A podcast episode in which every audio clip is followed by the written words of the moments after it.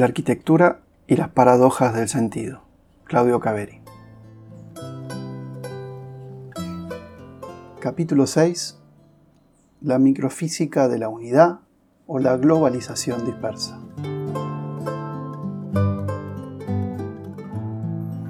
El gran relato ha perdido su credibilidad, sea cual sea el modo de unificación que se le haya asignado, relato especulativo o relato de emancipación.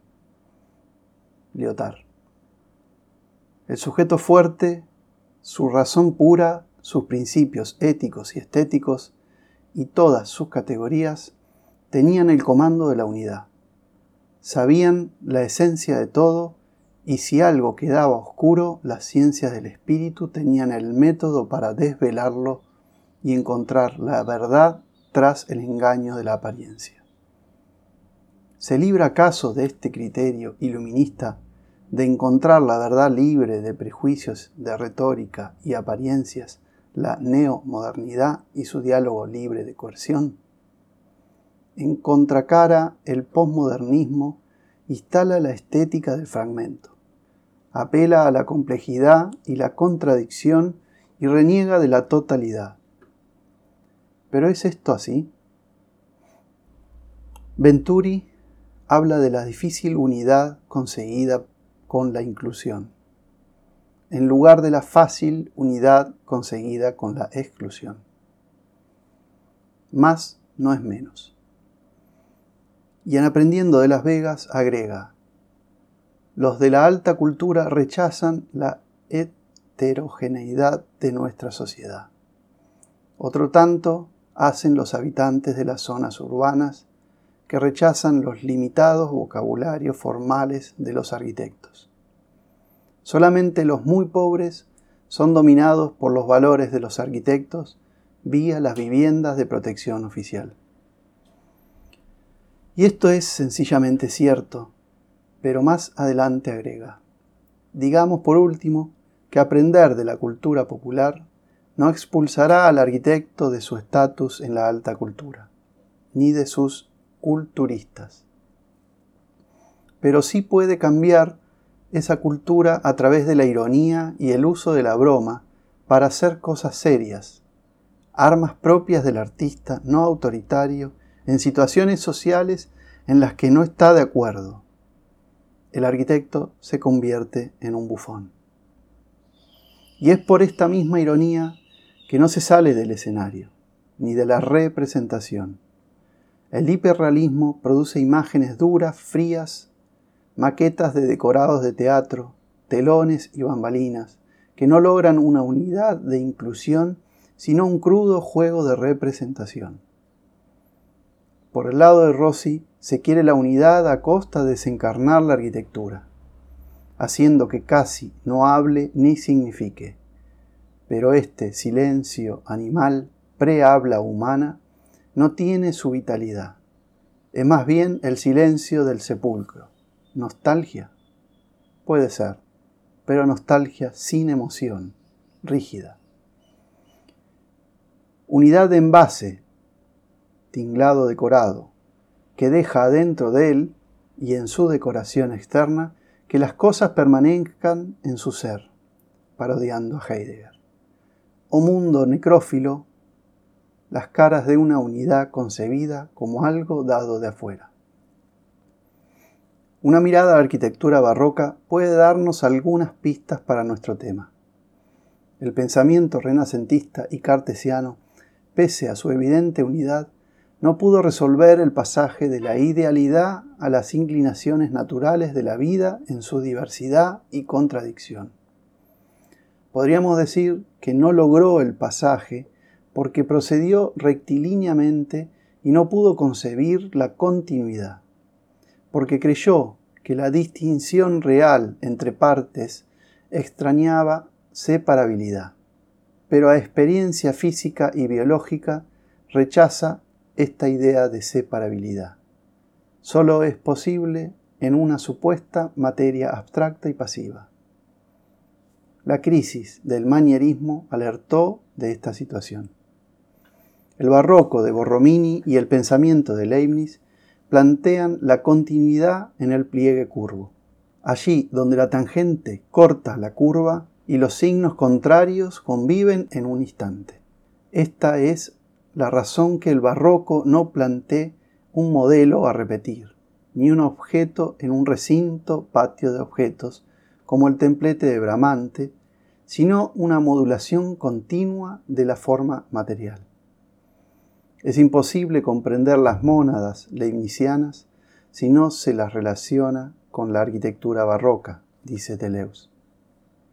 Más que un átomo, la mónada es una célula, una sacristía, una habitación sin puertas ni ventanas, en la que todas las acciones son internas.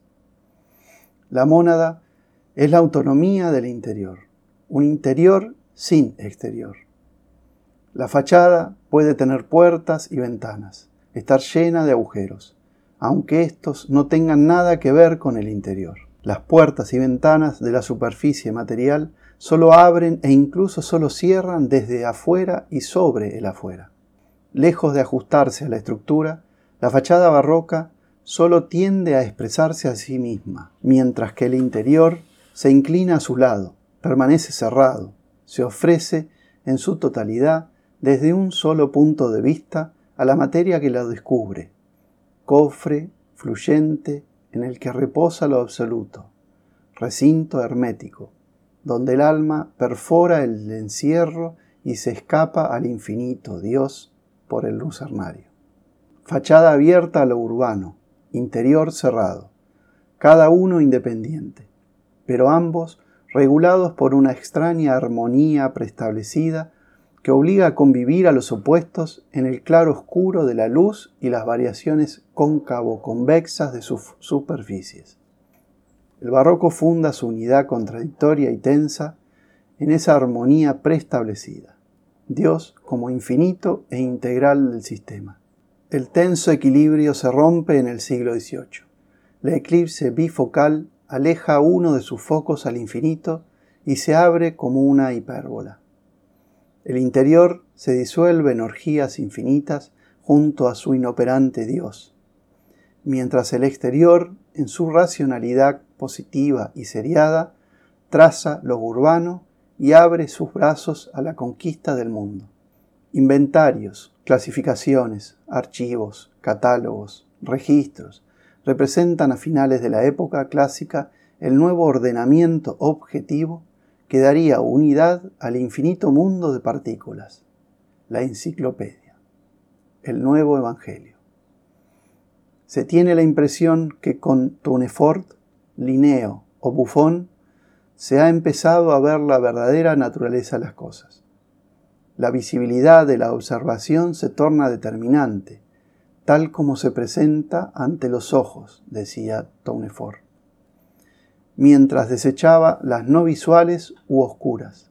Se trata entonces de desarticular, desarmar la unidad para, de acuerdo a una grilla ordenadora, clasificar sus partes, forma de los elementos, cantidad de los elementos, manera en que se distribuyen en el espacio los unos con relación a los otros, magnitud relativa de cada uno.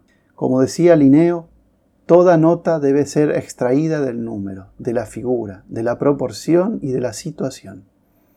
Sobre el tablero, la mariposa disecada, alas, patas, antenas, tórax. ¿La mariposa? No. El naturalista es el hombre de la clasificación disecada, no de la vida. Y lo disecado había que recomponerlo para hacer de nuevo la unidad.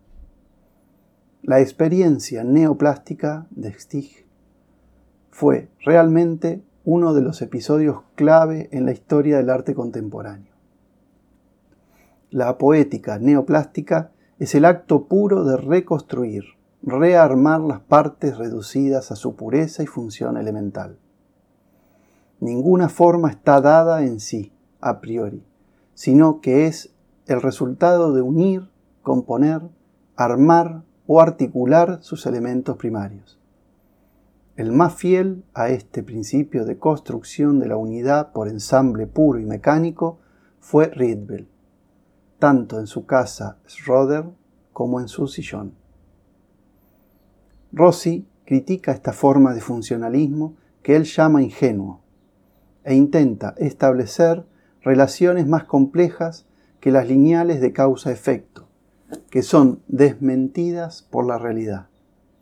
Rechazamos esta concepción del funcionalismo, inspirada en un ingenuo empirismo según el cual las funciones asumen la forma y constituyen unívocamente el hecho urbano y la arquitectura. Esta crítica al funcionalismo, ingenuo y mecanicista, era realmente necesaria, pero tratemos de entender desde qué supuesto se hace. Mientras el funcionalista busca la mayor adaptación a una finalidad lo más particular posible, el racionalista quiere la mayor adaptabilidad para el mayor número de necesidades. El primero quiere aquello que se adapte exclusivamente a un caso específico. El segundo a aquello que mejor se adapte a las exigencias comunes, o sea, el valor medio. Y en esto se vislumbra el sentido racionalista. La unidad es soporte de la variedad y multiplicidad. ¿Cómo entiende entonces el neoracionalismo la unidad? como decía, como un soporte. La frialdad impasible de la arquitectura de Rossi es su convicción de que una arquitectura inclinada a movilizar y a implicar la vida no obtiene, en último término, otro resultado que el de coartar y limitar su libertad. En el interior de los espacios definidos por la arquitectura, escribe, aludiendo a la escuela Fagnano-Olona, la fantasía del niño tiene la posibilidad de construir un espacio propio, de añadir su propia personalidad sin estar condicionado por formas y recorridos insólitos para su experiencia y por tanto molestos. El neoracionalismo en arquitectura quiere todavía mantener una distancia, ya no tan fuerte, creativa y segura como el primer racionalismo. Una instancia débil y rememorante de ese origen de la arquitectura, clásica nacida de una idea a priori, totalmente encerrada dentro de su pensamiento geométrico.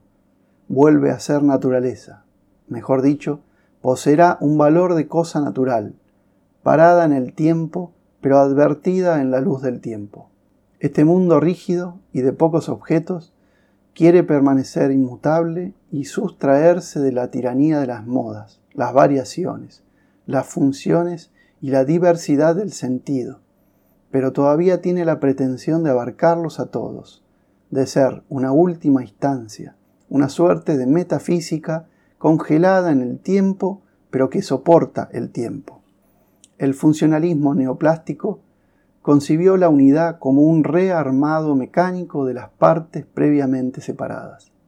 La arquitectura neorracional la ve como un soporte mudo, congelado de su elemental repertorio, y el posmodernismo como envase decorado o un tinglado container de la promiscuidad de objetos. ¿Y si la unidad no pudiera ser dada desde fuera? ¿Y si no consistiera en estructura abstracta, ni soporte, ni envase? ¿Y si tampoco fuera una estéril manipulación restauradora de congelados renacentistas, Rossi, o chalets neocoloniales californianos y sus genios locus?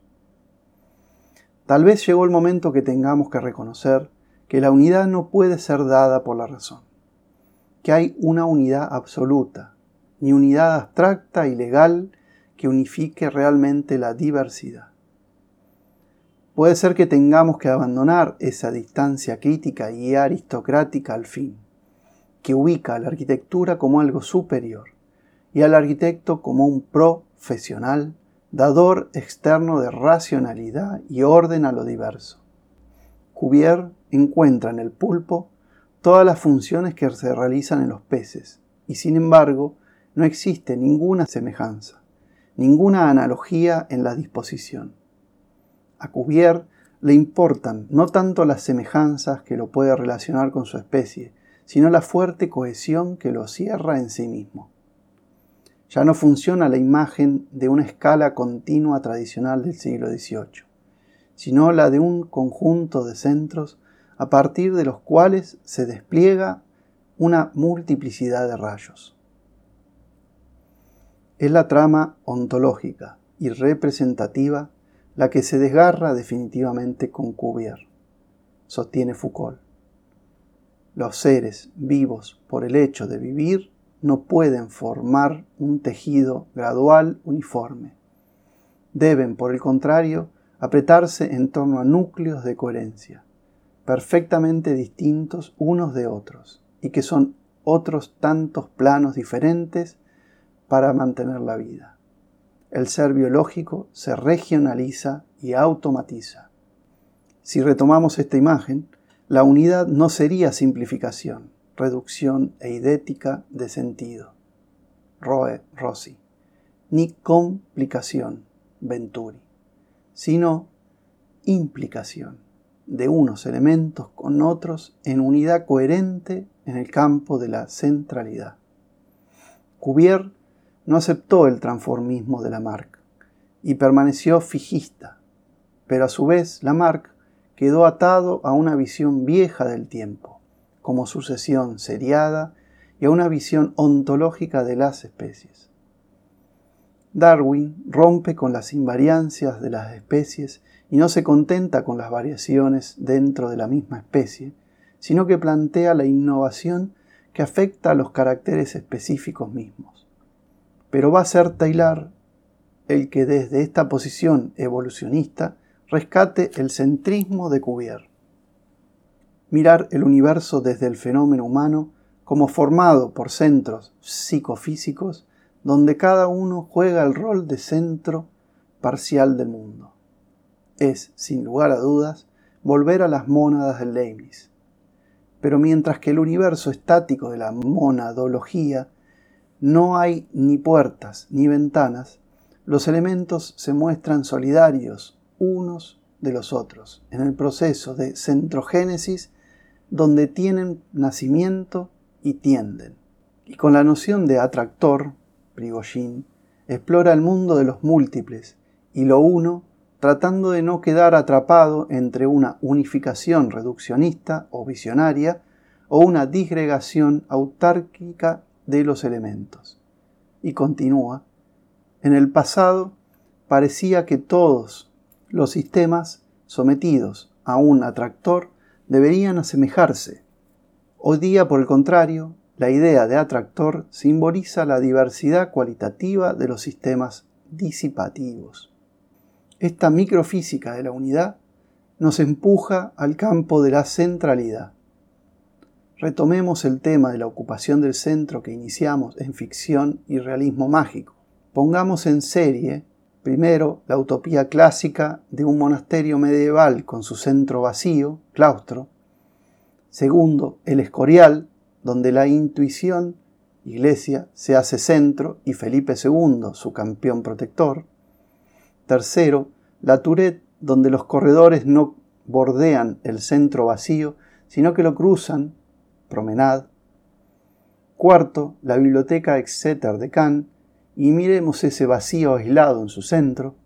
Quinto, la escuela Fagnano Olava de Rossi, donde el cilindro puro de la biblioteca ocupa el centro.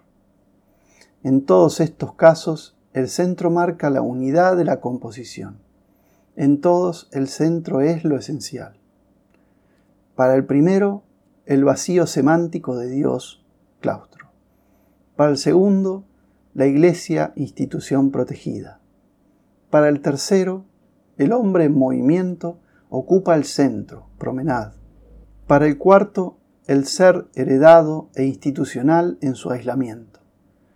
Para el quinto, el ser póstumo embalsamado. En todos, la afirmación ontológica del ser como centro de unificación. El tipo del monasterio medieval primitivo dejaba el claustro vacío de elementos y volúmenes arquitectónicos. El edificio, iglesia, hacía de contorno junto al refectorio y las celdas. La iglesia, en esta forma de ver, era instrumental, funcional.